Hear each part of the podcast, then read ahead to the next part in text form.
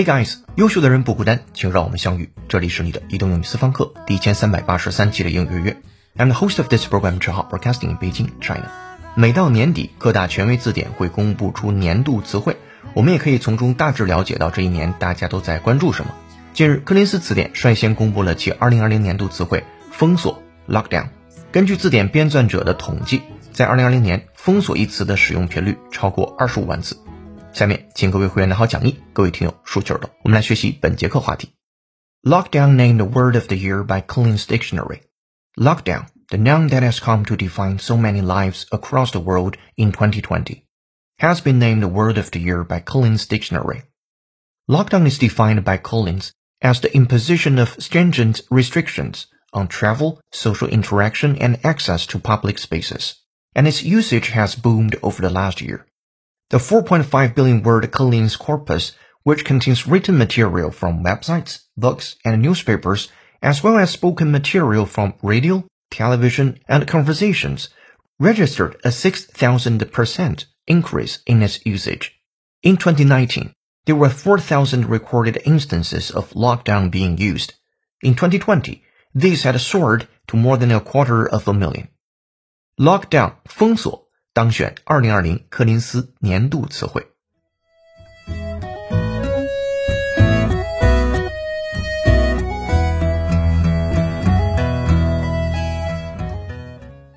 好的，本节课要和你一起学习一个标题和四句话，文章难度四颗星。先看标题：Lockdown named Word of the Year by Collins Dictionary。Lockdown 封锁，L O C K D O W N，封锁这个单词，named Word of the Year by Collins Dictionary。被评选为柯林斯字典的年度词汇。好的，标题结束，看第一句。第一句的内容基本和标题一样，是标题的一个展开说明。Lockdown, the noun that has come to define so many lives across the world in 2020, has been named the word of the year by Collins Dictionary。说 lockdown, the noun 是一个名词，that has come to define so many lives across the world in 2020。这个名词用来去定义非常多的生活。 在二零二零年全世界范围之内的，那这个词 has been named word of the year by Collins Dictionary。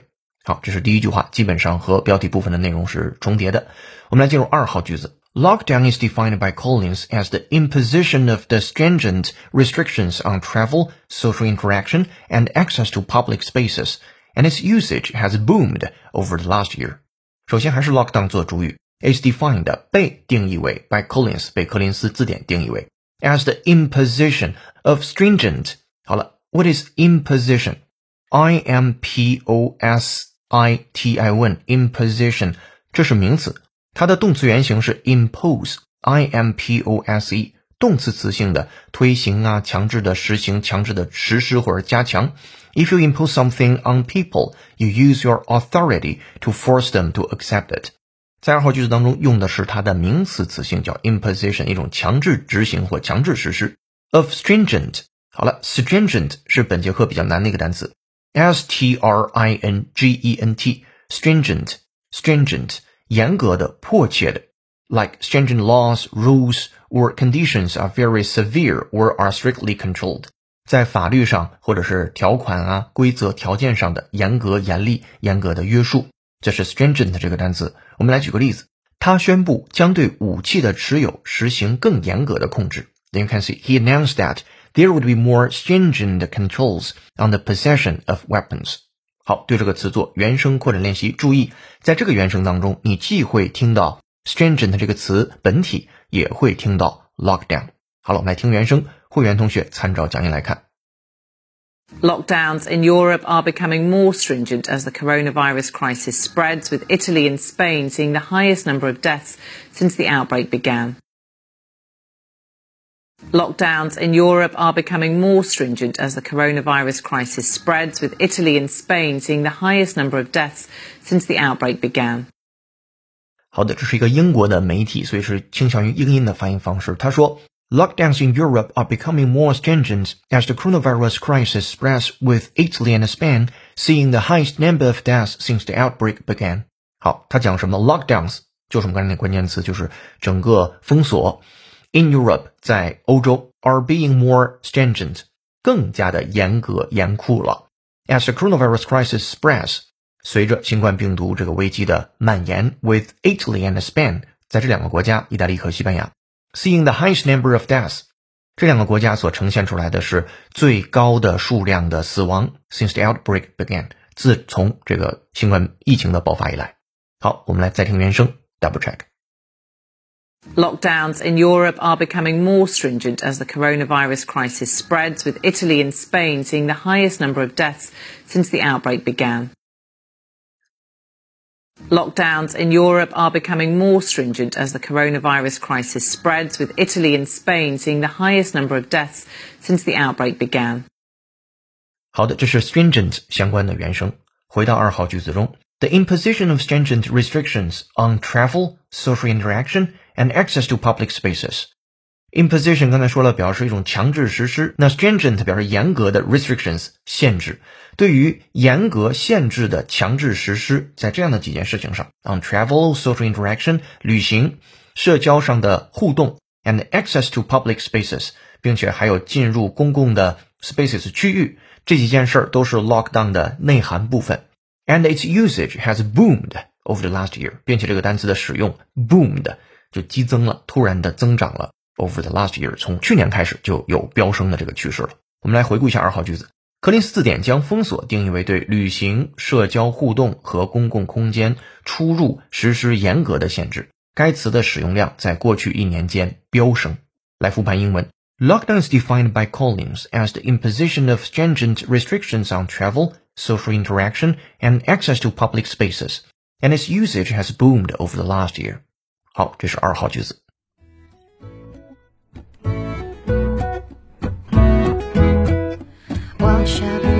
Watch the flocks by night, all seated on, all on the ground. The angel of the Lord came down, and glory shone. 本节课背景乐是由 Kate Rusby 演唱的歌曲《Hail Chime On》。如果你有好听的英文歌，欢迎在微信公众号文章下面的评论区留言给我们，我们会为你署名播出。如果想获得与课程同步的讲义以及小程序口语就业练习，搜索并关注微信公众号“英语约约约”，约是空嘴的约。点击屏幕下方成为会员按钮，按提示操作就可以了。一杯咖啡的价格，整个世界的精彩。跟读原声学英文，精读新闻聊世界。这里是呢第一千三百八十三期的英语约约，做一件有价值的事儿，一直做，等待时间的回报。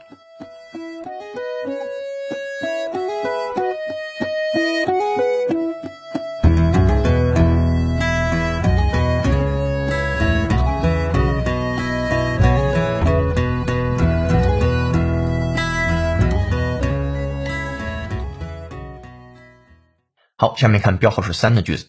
The 4.5 billion word Collins corpus, which contains written material from websites, books, and newspapers, as well as spoken material from radio, television, and conversations, registered a 6,000% increase in its usage. 三号句子的主语是 the 4.5 billion word Collins corpus，拥有四十五亿个词的 柯林斯的语料库，其中的 Collins corpus 是柯林斯语料库的意思。Which contains 定语从句，它里边包含了 written material 一些文字性的素材材料，from websites, books and newspapers 里边有网站的，有书的，还有报刊杂志的，as well as spoken material from 还有一些口语上的素材，其中包括 radio, television and conversations 有广播电视和谈话的。Registered a six thousand percent increase in its usage. 而这些素材当中，封锁这个单词的使用量增加了百分之六千。来复盘整个句子：The 4.5 billion word Collins corpus, which contains written material from websites, books, and newspapers, as well as spoken material from radio, television, and conversations, registered a 6,000% increase in its usage. 好，这是三号句子，紧跟着四号。In 2019, there were 4,000 recorded instances of lockdown being used. 在二零一九年，语料库当中记载了四千个使用封锁的例子。In 2020，在二零二零年，this had soared to more than a quarter of a million。那这个单词的例子就 soared，就翱翔高飞到了 a quarter of a million，二十五万多个，这个增长是非常吓人的。好，对 soar 这个词，我们也做原声的扩展练习，跟高飞、增高、猛增相关。我们来听原声，会员同学参考讲义来看，listen up。However, since then, the rate of coronavirus infections has soared. However, since then, the rate of coronavirus infections has soared. However, since then, the rate of coronavirus infections has soared. However，然而，since then，自从那时以来，the rate of coronavirus infections，新冠病毒的感染比率 has soared，急剧上升。好，我们来再听原声，double check。 However, since then, the rate of coronavirus infections has soared. However, since then, the rate of coronavirus infections has soared. 好的，这是今天精讲的五个句子。本节课内容的出处来自于 The Guardian。结语我们是这样写的：我们总希望2020年可以快快过去，新的一年快快到来，因为新年代表着万象更新，一切可以重新开始。但事实是，2020年的12月31日于2021年的1月1日，对于每个人而言，生活的内容和状态大致是一样的。生活不会自发的重新开始或者改变，除非我们自己愿意去付出行动改变它。而当我们自己愿意并也付出行动去改变生活的时候，其实什么时间都可以是新的开始。